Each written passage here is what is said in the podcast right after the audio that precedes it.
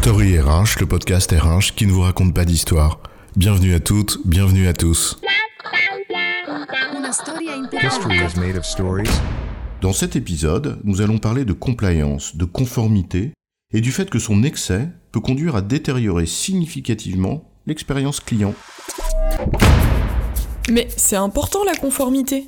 Conformité d'abord à des exigences légales, à des normes externes, ou tout simplement à des obligations internes. Bien sûr, mais parfois, certaines de ces exigences internes relèvent aussi de la seule volonté de maximiser le profit à court terme plutôt que de bien servir le client.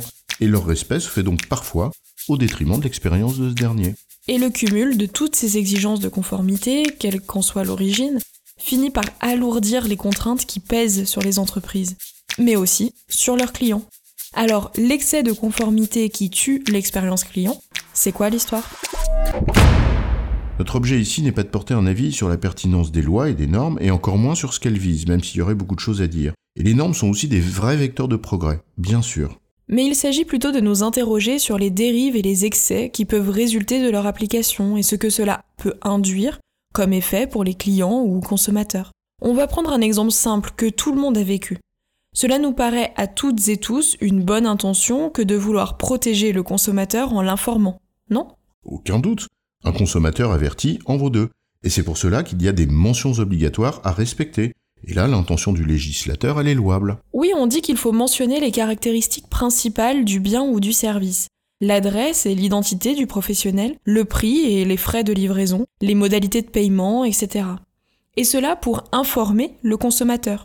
Sauf que, dans la pratique, cela peut avoir l'effet inverse. À la radio, par exemple. Ce message publicitaire sur notre service de promotion de la bêtise en barre vous a été délivré par la société Pipotron Consulting, spécialiste mondiale de la punchline aussi vide qu'inutile et du consulting for good high-tech pipo. Offre soumise à condition mais quand même très chère pour ce que ça vaut. À consulter sur notre site internet www.com sous réserve que vous ayez accepté les consentements des cookies car nous sommes totally compliant RGPD dont on a strictement rien à foutre mais on n'a pas le choix donc on vous l'a dit très vite parce que putain ça coûte quand même très cher la minute d'antenne.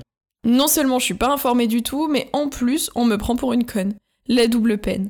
L'intention est louable, mais la mise en place est ratée quand on cherche à être conforme à la lettre à une obligation, plutôt qu'en cherchant à respecter la finalité qu'elle vise. Encore la norme et la vie comme toujours. D'ailleurs sur ce point précis des spots radio, la DGCCRF a en ce sens publié un document pour donner, je cite, les lignes directrices sur les mentions dans la publicité radiophonique visant à assurer une information loyale du consommateur, et ça en 2018. Disant, je cite, Lorsque l'indication dans le message radiophonique de la totalité des informations visées à l'article L121-3 du Code de la consommation risque d'aboutir à un résultat Stop Il dit quoi en vrai?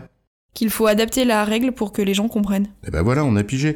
Et donc on repart dans l'interprétation, ce qui est intelligent en soi, mais comme personne ne veut prendre de risques, alors on continue quand même. Combien d'exemples nous pourrissent la vie comme ça? Et à la fin, c'est le client qui en pâtit. On peut comprendre, l'entreprise ne veut pas s'exposer à un risque de non-conformité. Et là, en l'occurrence, c'est un petit désagrément pour le client final, cette phrase dite trop vite à la fin d'un spot. Autant dire, rien à côté du risque que je ne veux pas prendre. Oui, bien sûr. Sauf que ça a un effet induit bien plus dévastateur, parce que lorsque tu fais ça, ma manière d'interpréter, moi en tant que client, est différente. C'est pas juste le désagrément d'entendre une phrase par une voix de crécelle qu'on n'entend plus guère que dans les messes du dimanche matin. Au fond, ce que je me dis, c'est qu'en expédiant la phrase, en vérité, tu te fous de ton obligation de m'informer. Et cela nourrit en moi l'image d'une entreprise soucieuse de ses risques, de ses marges, mais pas de moi, en tant que client. Et au fond, ça m'énerve profondément. On aurait pris le risque d'adapter en intelligence comme y invite le texte de la DGCCRF, je me serais dit, tiens, ils font un effort pour que je sois informé. C'est bien. Alors que là, tu te dis, le petit risque lié à tomber sur un inspecteur qui applique à la lettre et réfute l'interprétation intelligente du texte, eh bien t'es même pas prêt à le prendre pour informer tes consommateurs. Entreprendre donc prendre des risques Ou fourguer et faire de la marge sans en prendre Mais du coup, Patrick, pourquoi est-ce qu'on parle d'expérience client dans Story RH Normalement, on parle plutôt de management, de RH, etc., non?